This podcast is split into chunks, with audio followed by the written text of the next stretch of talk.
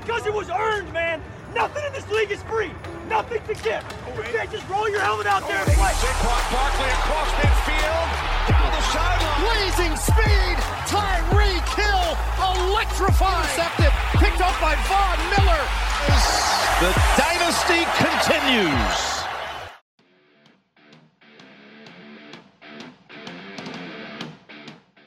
Tal amigos de Yarda a Yarda? Les damos la bienvenida al episodio número 19 del podcast en el que vamos a comentar lo que fueron los partidos, las finales de conferencia. Eh, puede que sea un episodio muy triste, les advierto desde, desde este momento, porque tenemos a dos aficionados de los Green Bay Packers. Yo soy Arlen Moreno, que está deprimida desde la ronda de comodines por ser aficionada de los Saints pero le cedo el micrófono a mi compañero Arturo Pocoroba. Hola, este, mi nombre es Arturo Pocoroba, como ya lo dijeron. Eh, pues me llenó de coraje esta, esta final de conferencia porque yo pensé que los Titans, aunque mi pick fue con los Chiefs, tenía la esperanza de que los Titans sacaran a nuestros rivales divisionales, pero, pero pues no se armó, entonces pues aquí andamos, listos para el Super Bowl y para el Pro Bowl. Yeah. El juego más importante de todo el año, el Pro Bowl. Otra oportunidad de ver a mis Saints en acción. Y ver al, al magnífico Lamar Jackson correr para 300 yardas. y pasar para 6 touchdowns. No, ya se, se acabó lo- lo- la parte divertida de la temporada. Los dos mejores partidos, yo podría decir. Los Packers, San Francisco, Kansas City y los Titanes se vieron las caras y creo que no hubo sorpresas. Pasó lo que yo creo la gran mayoría esperaba que pasara. Este, feo lo que le pasó a los Green Bay Packers. Feo lo que hicieron los Titanes al dejarse, al cambiar su estilo de juego, que les había funcionado en dos ocasiones. Y llegaron contra Kansas City y dijeron, hey, hay que cambiar nuestro estilo de juego completamente y bueno, vamos a dejar ir. Y la verdad que ahí fue donde perdieron el juego. Detuvieron a Derrick Henry, no le dieron los balones que querían y pusieron a pasar a, a Tannehill. Ahí se acabó el juego de los pobres, los pobres titanes y los super jefes de Kansas City, ¿verdad Arturo? Van a la, al Super Bowl. Sí, así es. Eh, pues sí, fue un- yo, creo que al final fue un partido interesante, o sea, fue un buen partido.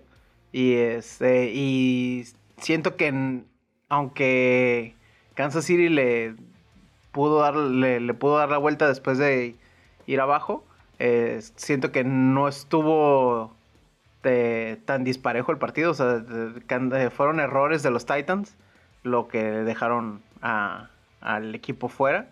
Y este. Y pues no sé, creo que sí se pone interesante el, después de la actuación de San Francisco también. Eh, porque yo al principio sí dije, no, pues Kansas City ya con esto, la forma contundente en la que ganaron, eh, sí se llevan completamente el, el Super Bowl, pero creo que va a estar más parejo y más entretenido ahora.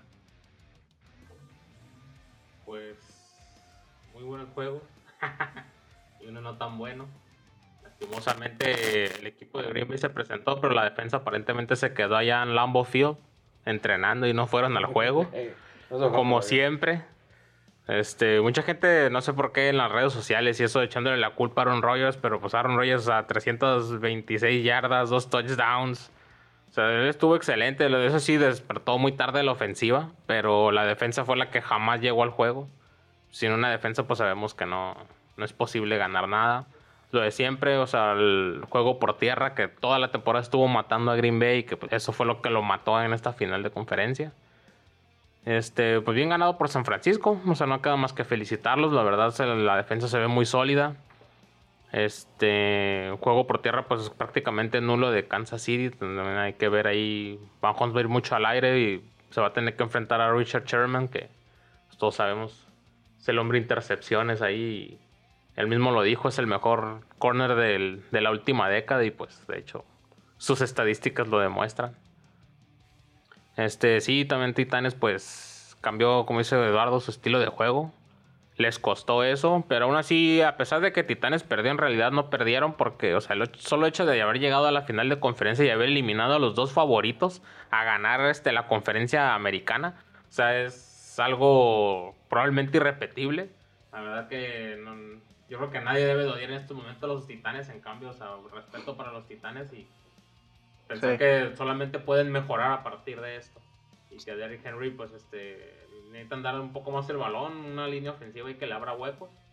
Pero la verdad es que Titanes ahí salió de la nada y se ha convertido para mí en uno de los candidatos para la próxima temporada, definitivamente. Sí, más teniendo como antecedente que realmente su división no se encuentra en el mejor estado eh, ni para Jaguars ni para Colts. Y Texans, a pesar del esfuerzo que hizo, pues también este, se vio inferior a los Titans, ¿no? Entonces, eh, la próxima temporada podría ser una temporada interesante para los Titans. eh, así como lo vimos en otros equipos como Miami o cosas así que también se van a valer un poco de la situación de su división. Este, y, y sí fue interesante esa parte. Eh, ¿Cómo vieron la estrategia del coach de los Titans en este partido? O sea, fuera del tema de que hicieron los cambios, este, ¿creen que, que vaya a tener efectividad la siguiente temporada también? Debería funcionar. Ah, tienen el boceto para seguir trabajando, ya tienen, pues ya tienen que un par de años en los que los Titanes están ahí en la lucha, pero les hace falta un poco más de consistencia para poder llegar más lejos. Llegaron a sus puntos más lejos hasta la final de conferencia y pues francamente aquí el error fue la- el, el llamado de jugadas. ¿no? Abandonaron algo que están haciendo bien. Esa, esa es regla de la NFL. Si algo te sale bien, haz- hazlo hasta que salga mal, hasta que ya no funcione. Y ellos no, simplemente llegaron a este partido y dijeron hay que cambiar nuestro, nuestro juego para que Kansas City se sorprenda, pero no funcionó. La verdad que fracasaron. El próximo año hay contrataciones importantes. Le das los 27, 30 millones a Ryan Tannehill. Le das, no sé, un contrato de 50 o 60 millones a, a Henry. Hay que ver qué es lo que van a hacer los Titanes. Tienen mucho dinero. Eso sí, son el número, creo que están en el top 12 de dinero disponible, están en el cap. Y pues hay, hay buen futuro. Les hace falta un receptor, un receptor profundo y les hace falta otro tight end, pero no para recibir, más bien para bloquear. Alguna especie, especie como Graham, que se lleven a Graham de los Packers. Se lo regalamos gratis. Arlen, ¿tú cómo viste a los equipos? Empezando por los Titans. Ah, los Titans en el principio del juego sentí que, estaban muy predecibles en sus ataques. Estaban haciendo, como dice Dardo, las mismas llamadas de las mismas jugadas. Era, le damos en un principio el Henry, te gana 2, 3 yardas y luego vamos a intentar un pase. Y, lo hicieron como en sus primeras 3 o 4 marchas ofensivas. Entonces yo estaba como pensando, como, ¿por qué siguen haciendo lo mismo si no les está funcionando? ¿no? En su primera serie ofensiva, ¿qué consiguieron? Un gol de campo y ya de ahí los empezaron a detener. Entonces yo creo que Tennessee pecó de eso, de, estar abusando de la misma repetición de jugadas y no cambiar la estrategia en la primera mitad del juego. Y la verdad la segunda mitad ya no la puede ver, entonces no sé por qué les pasó ahí. Yo algo que vi mucho es que empezaron a darle más el, el lado... Este, le, le empezaron a dar más jugada a Tannehill por aire que estar corriendo, que es precisamente lo que dices. O sea, si ya les estaba funcionando Henry y, este, y a pesar de todo, o sea, había jugadas en las que les faltaban dos yardas y decidían ir por aire o cosas así. Y es como Henry fácilmente te puede dar esas dos yardas, aun cuando lo tacleen pues rápidamente. Eh, y, eso fue lo que les complicó el camino. Eh, y pues sí. Y ahorita que estaban hablando de, del tema de la reestructuración, bueno, no reestructuración, como el panorama para el siguiente año, ¿ustedes cómo ven a los Packers para el siguiente año? Pues mientras no mejore la defensa, van a seguir teniendo los mismos resultados patéticos de siempre, al menos este, en puntos permitidos por el contrario. Y definitivamente hay nomás un wide receiver extra ocupa este Aaron Rodgers porque pues todo el mundo sabe que va Davante Adams, es el único jugador confiable que tienen en wide receiver. Definitivamente necesitan abrir la cartera y contratar a alguien porque pues es muy difícil que en el draft te llegue un wide receiver muy talentoso. No es imposible, pero es difícil OBG. Este Odell Beckham Jr., que por ahí ya varios jugadores le han llamado a que se venga a Green Bay. Este, gracias al cap space que va a aumentar 15 millones el siguiente año, la siguiente temporada, pues sí se puede pagar, pero pues todavía falta mucho y este la defensa pues sí necesita mejorar, digo, gracias a Dios, este muchos de se les acabó su contrato. Necesitan renovar la línea ofensiva, la verdad, porque pues ya Brian Bulaga, 31 años, ya no puede para más. Este, no, 30 y, ¿cuánto? 34, creo. 34 años. 34 años. Entonces, ya debe de haber cambios. O sea, necesitan. Supone que em, tienen una base de un equipo joven, pero siguen dependiendo de unos veteranos que ya no están dando el ancho. Tales como ese Bulaga, como Graham. este, como este Ibrahim Campbell y, y Ramon Williams, que es- o sea, son, ya son jugadores que as- se tienen que retirar y no sé por qué en Green Bay como que es lo que siempre me ha molestado muchas veces de la directiva de Green Bay, como que tienen de- les sautan demasiado cariño a los jugadores y por eso no los dejan ir, pero pues aquí se trata de campeonatos, se trata de negocios y por más que Ujú. quieras un vato lo tienes que cortar en cuanto ya deje de ser De efectivo. funcionar. Pues los, los Green Bay Packers el próximo año tienen eh, de espacio salarial ah, muy poquito dinero, de hecho. Eh.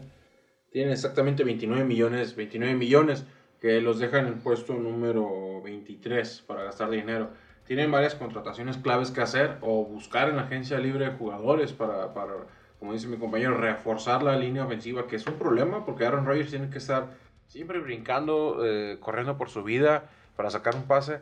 Y si no hay receptores buenos que, aparte de Adams y tal vez eh, el Tyrell Mercedes Lewis para, para agarrar el balón, pues no, no importa cuánto tiempo te den tus, tu línea o cuánto tiempo te compres tú como, como quarterback. Si no tienes a quién pasarle, pues sim- simplemente no pasa nada.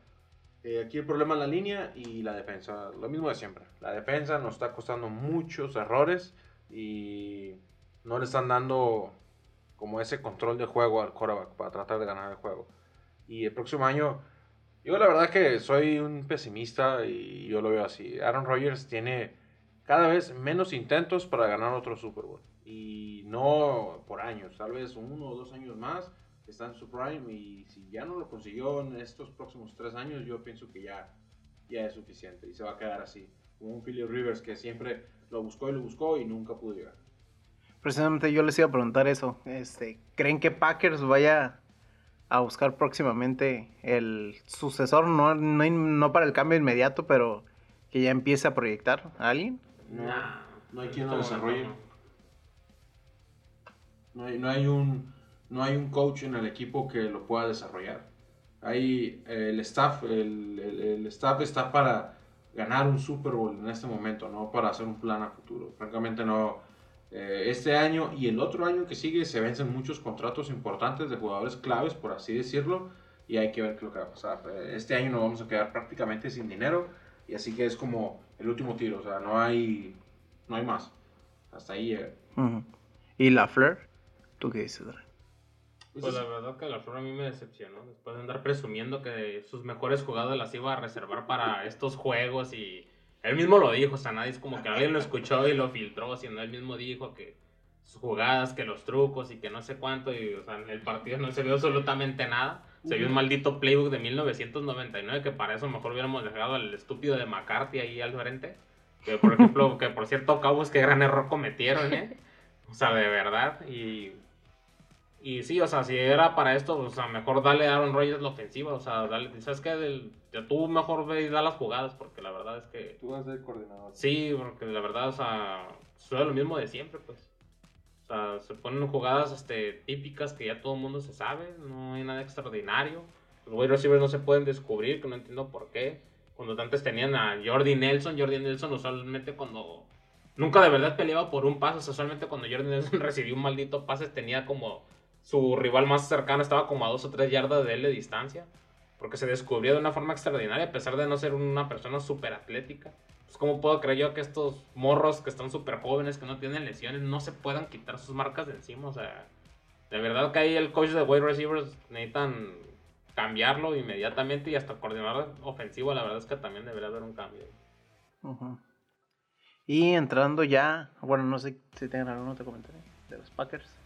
Yo quería escucharlos a ellos. sí. entrando a la, a la parte de los ganadores, eh, los que ya llegaron al Super Bowl. Eh, pues no vamos a hacer, vamos a reservarnos este, los pronósticos y el análisis más profundo para el Super Bowl para la siguiente semana. Pero sí quisiera que habláramos un poquito de cuál de los dos equipos eh, vieron más contundente.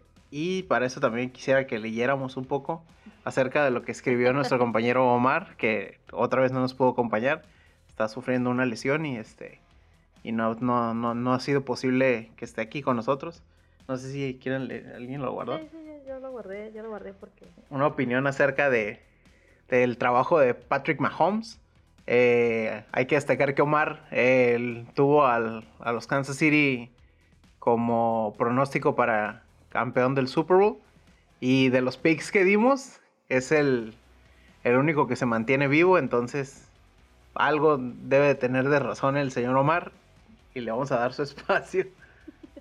A ver. Omar, esto es con todo respeto, con todo el cariño de todo el equipo de Yarda Yarda. Vimos tu publicación en redes sociales y yo creo que desde el principio, ¿no? Desde que comenzamos con este proyecto, Omar siempre ha sido como súper aficionado a Patrick Mahomes más que a los Kansas City Chiefs, porque este hombre ama a los Delfines de Miami.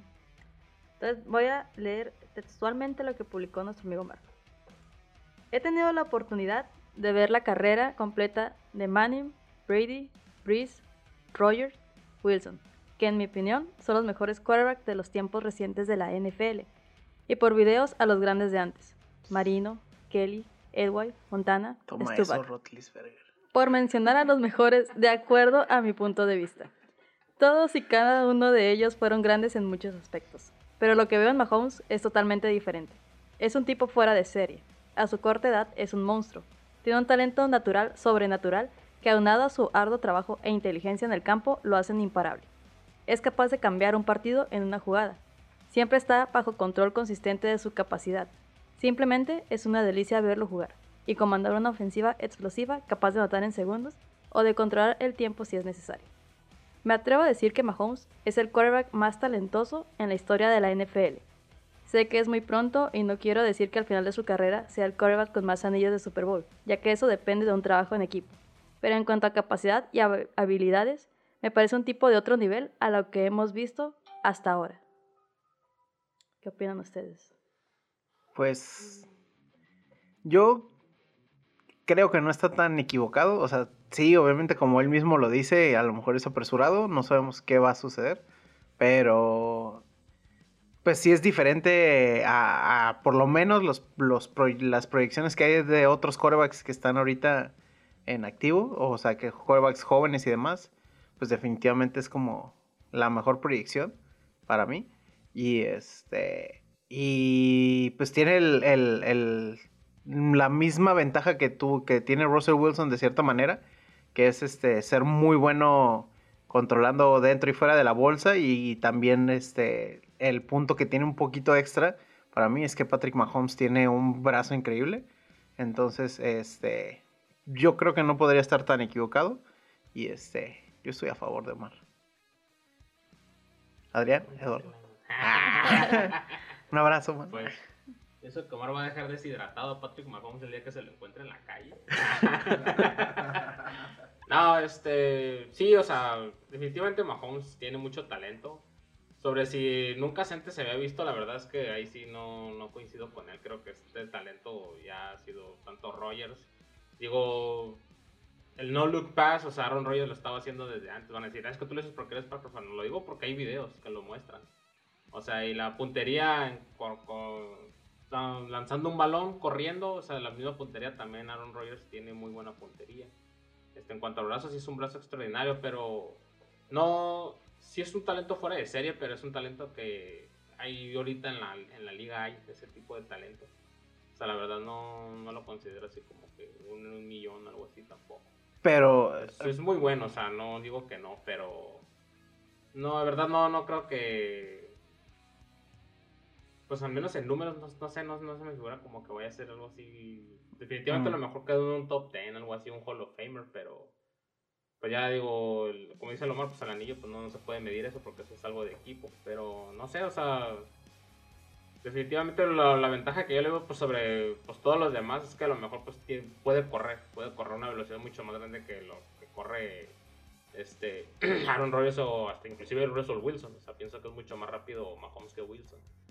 Este, pero no sé, pienso que es así como otro Russell Wilson 2.0. O sea, ahorita sí son sus primeros años, todo el mundo lo ve, es muy talentoso, pero pasando los años, o sea, se va a quedar ahí un- estancado en un cierto nivel y no creo que de ahí salga. Pues, eh, yo pienso que Mahomes evolucionó respecto a lo que nos mostró el año pasado, a lo que a lo que nos acostumbró el año pasado hizo 50 touchdowns, este año no se acercó ni ni de risa, bueno, hay que considerar que se lastimó, estuvo fuera algunos cuantos partidos, pero hay que dejar fuera los números y hay que verla como ese momento especial que tienen los callbacks en los partidos, en los que en esos últimos partidos, al menos yo, eh, que, que tuvo contra Hous- Houston, ese cuate la verdad que hizo algo que muy pocos pueden hacer. Eh, regresar así, de esa manera, pues yo nomás recuerdo a Tom Brady haciéndolo y la verdad que pues no digo que sea igual de bueno. No digo John que sea-. Mm, mi abuelito John Elway también lo, lo- lo ha hecho. Es el maestro de los Eh, comebacks. Podemos decir que Mahomes, Mahomes es un talento generacional, pero aún, aún le queda mucha carrera y le queda mucho tiempo para mostrar quién es. Si dentro de 15 años o 10 años, no sé cuánto tiempo llegará a su carrera, después de haber ganado uno o dos Super Bowls o no haber ganado nada, este, llega al mismo punto, pues ahí se va, se va a ver. O sea, es como cuando llegó Michael Vick a la NFL. El cuate marcó, marcó un antes y un después de un quarterback o cuando llegó Brett Favre, la manera en la que jugaba, o en su momento Lamar Jackson esta temporada. O sea, realmente siempre son así, es una chispa y hay que esperar que sigan. Eso es a mí lo que me sorprendió de Mahomes, que la chispa fue el año pasado y este año no brilló tanto, pero definitivamente tú sabes que te va a sacar el juego y tiene ese poder, ese poder y tiene esa determinación de ganar el juego. Porque yo pienso que es, no puedo decir que uno de los mejores porque al menos yo tengo 15 primeros antes que él, pero si este año gana el Super Bowl, la verdad que sube mucho su estatus como jugador profesional de la NFL y eso sí, va a ser, él va a ser el primer jugador en la historia de la NFL en ganar 200 millones de dólares en un contrato. Próximo año. Yo ahí nada más un punto rápido. eh, pues incluso para describir el talento de Patrick Mahomes, se necesitó mencionar en estos minutos a Aaron Rodgers, a Russell Wilson, a Tom Brady. Entonces, eso es lo que para mí hace que sea de cierta manera excepcional.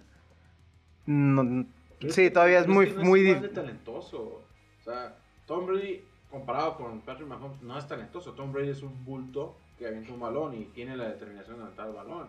Tom Brady hace 10 años. Eh, no sé, Michael Vick, Michael Vick te sacaba el terreno de juego porque no había defensas que pararan Ujú. ese juego. No existía el, no existía el, el plan de juego para un corredor, un, un quarterback corredor. Pero Mahomes es, es determinante, pero no, o sea, no es que sea igual de bueno que Breeze o igual de bueno que Tom Brady. Son diferentes talentos, son generacionales Ujú. y, y- Pero está conjuntando diferentes talentos de, de los corebacks más tops del momento, si quieres, o de la historia incluso. Lo que, lo que sí puedo decir es que es un tipo muy inteligente y que lee los libros, los planes de jugada de los otros equipos.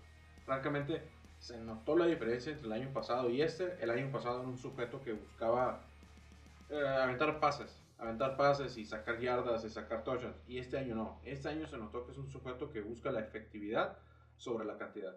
Entonces, ahí es, eso es a mí lo que me gustó de él, que el Cuates evolucionó su juego y lo mejoró. Hizo una mejora y ahorita está en el Super Bowl. Después de 50 años que los pobres jefes no llegaban al Super Bowl, por fin tienen una, tiene. una chance para ganar el Super Bowl. Arlen, ¿qué opinas Sí. de Patrick Mahomes? Lo amo. Fíjate que no soy fan de los Kansas City Chiefs. No sé si es por mi pasado Charger. Pero de la división es el equipo que menos me caía. Eh, yo lo atribuía a que, a que nunca sentía que le quitaban la oportunidad a los otros equipos de la división. Llegaban a postemporada y no hacían nada. Entonces, para mí, como, ¿en serio? ¿Para eso avanzaron?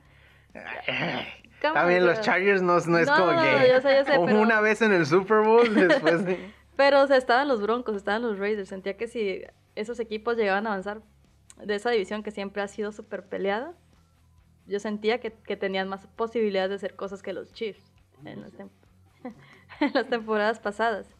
Ahora, hablando específicamente de Patrick Mahomes, ah, a él no lo puedo criticar.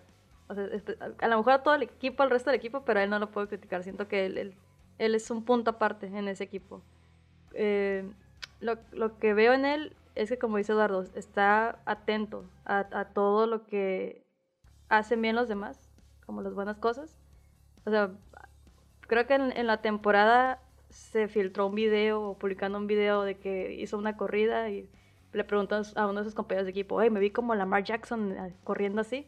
O sea, tiene esa humildad como para reconocer que hay personas que pueden hacer las cosas mejor que él y intenta aprenderlas y a lo mejor apropiarse de ellas y eventualmente mejorarlas. Entonces me gusta eh, la actitud que tiene Patrick Mahomes. Y yo sé que la siguiente semana vamos a, profundizar más en el tema, pero en- entre los quarterbacks que llegaron al Super Bowl, Mahomes es doblemente más talentoso que, o más todavía que eso, que Jimmy G. Ah, sí, totalmente. Creo que eso sí, bueno, no sé si alguien pondría en la balanza a Patrick Mahomes contra Jimmy G con las 77 yardas que tuvo en el Pues partido es de conferencia. si no hay necesidad de hacer más yardas, ¿para qué hacer más yardas? O sea, ahí es. Ay, está feo, está difícil ese como. como no sé cómo decir, como tema. Porque igual Tannehill, el partido anterior, hizo menos de 80 yardas, pero Henry hizo 200. O sea, no importa cómo ganes, el chiste es ganar. Al final estás ahí para ganar el Super Bowl y Sí, pero en el tema específico de una comparativa, pues, no hay de comparación. Mahomes contra Jimmy G. Son diferentes equipos, totalmente. Son sistemas diferentes de juego. Pero sí, Mahomes se lo lleva de largo. Jimmy G no lo he visto tirar un pase de 40 yardas y Mahomes es su especialidad. Cada juego sabes que te va a hacer un pase de más de 40 yardas y va a hacer todo. O sea, yo Mahomes lo vi lanzar un, un pase que sí, que sí 70, completó, así, ¿no? cayéndose. Es como... Bueno, O sea, que- sigue la jugada hasta el último, hasta el último momento. Ujú. Sí, porque inclusive aquí estaba viendo el porcentaje de pases completados y pues de hecho Mahomes, o sea, hasta Derek Carr lo superó. Entonces, como te digo, o sea, sí son, sí tiene un talento, ¿verdad? Pero no he visto yo al menos nada extraordinario, no- nada que no se haya visto antes. Sin embargo, pues sí, o sea, todavía la moneda está en el aire, o sea, al final del día es joven, tiene toda su carrera por delante.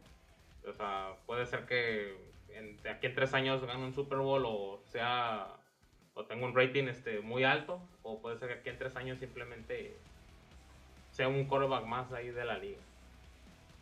Entonces, pero hasta ahorita, como digo, Mark Sánchez. Pero, sin, pero sin fumbles. Sí, muy cercana a la comparativa.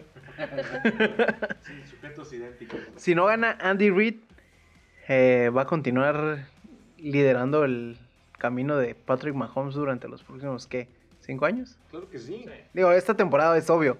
Cualquier coach que llegue al Claro Super Bowl sí. se Na- queda. Nadie puede preguntar, bueno, ex- excepción de Sergio Dip, nadie puede preguntar que si un, un Sí, sí, sí. coach que llega al Super Bowl merece Sí, no, es obvio, no es obvio, No, pero...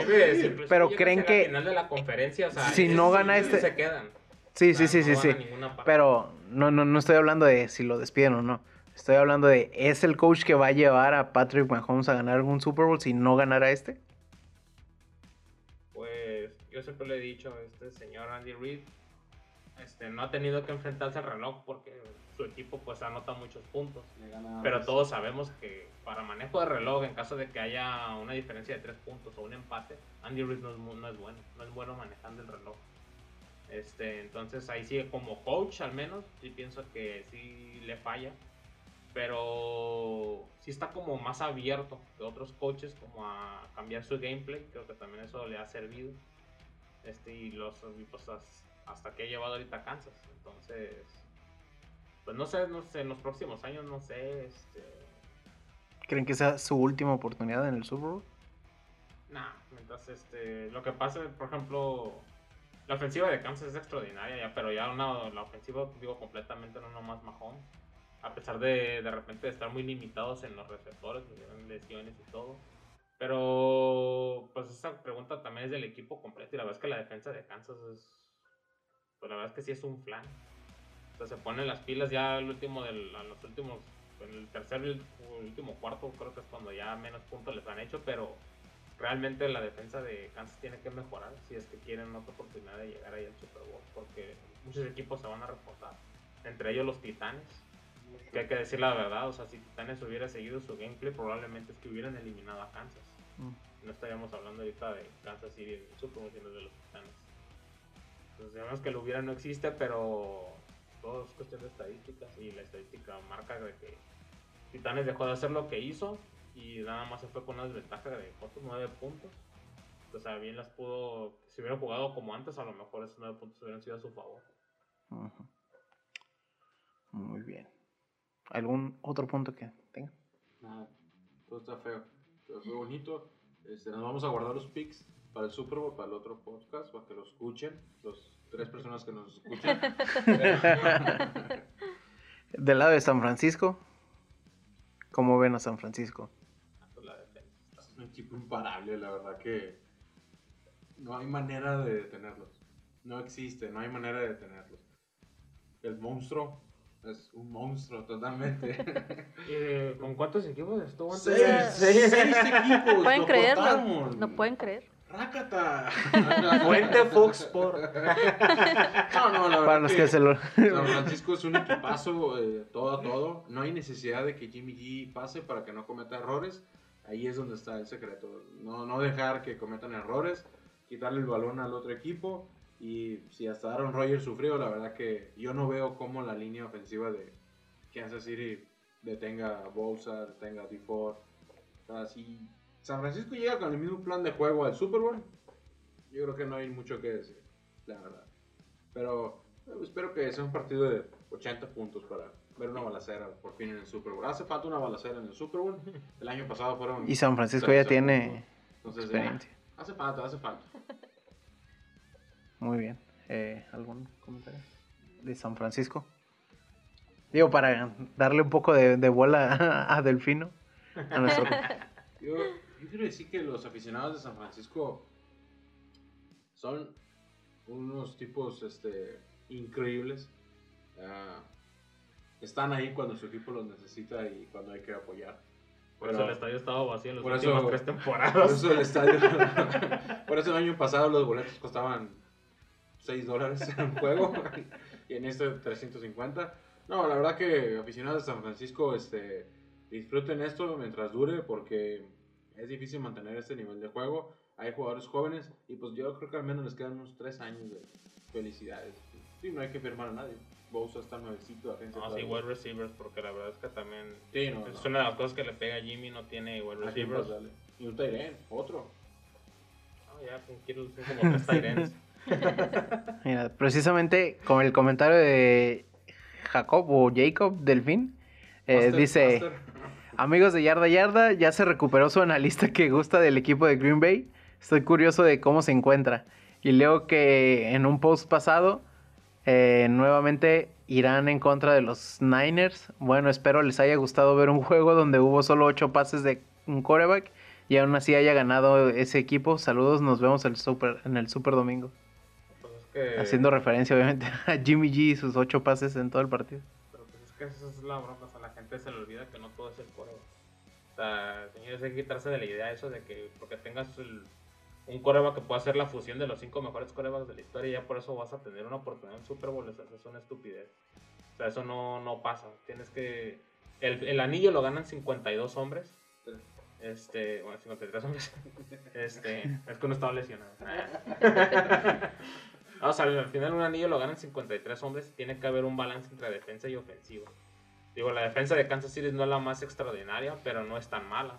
Y la ofensiva de los 49ers no es la mejor ofensiva, pero tampoco no es una ofensiva mala. Es una ofensiva que podemos decir es un nivel, de, un nivel medio. Pero la ofensiva de Kansas es extraordinaria, la defensiva de San Francisco es extraordinaria. O sea, hay un balance ahí. Y eso es lo que te ayuda a llegar al Super Bowl. O sea, el hecho que tú puedas tener un super coreback no te asegura absolutamente nada. Puedes tener el mejor coreback del mundo, pero si no tienes wide receiver, si no tienes una línea ofensiva que le dé el tiempo de pasar, ese coreback va a ser un fracaso. Lamar. Jackson. Exacto. Ya nomás para terminar, les quiero decir, este, disfrútenlo. Si ganan el Super Bowl, se van a convertir oficialmente en los nuevos Patriotas. Son igual de insoportables, sujetos. En serio, son insoportables. No, pero la verdad que qué bueno que está San Francisco ahí. Ese Ojalá, ojalá, ojalá que San Francisco juegue con su uniforme del 94. Ojalá que sí. Sería- Será algo histórico, algo mítico ver a San Francisco con ese uniforme y que ganen un Super Bowl otra vez con ese uniforme. Espero que Joe Montana seguramente va a estar en el Super Bowl, va a ser la superestrella, va a estar sentado en un helicóptero arriba del estadio, porque Kansas City y San Francisco, así que suerte para todos muchachos. De hecho, va a estar uniformado una vez que Jimmy G no haga nada o se va a meter Montana a jugar. Muy bien. Este, ¿algún comentario rápido que quieran decir del Pro Bowl? ¿Algo? No, no lo vean. Va a ser una oportunidad más para ver a mis Saints antes de septiembre. Ándale. Sí. Es la- única razón por la que vería el Pro Bowl. Tannehill va a jugar. Derek Henry. Derrick Henry. King Henry va a jugar. Eh, pues creo que sería todo. Sí. Sí, Todo. Todo por el momento. Muy bien, sí. Un, un podcast cortito y y tempranero porque se va a subir a principio de semana. Eh, yo me comprometo a eso. Excelente. no nos vamos a esperar hasta el jueves o el viernes.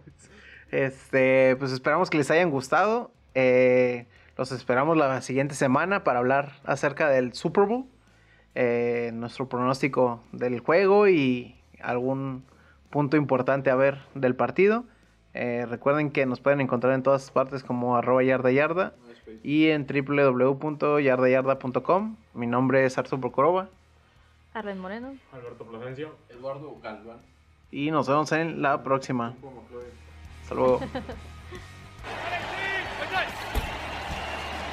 Here's Beckham looking to throw. Wide open. It's Barkley. Inside the 20. Still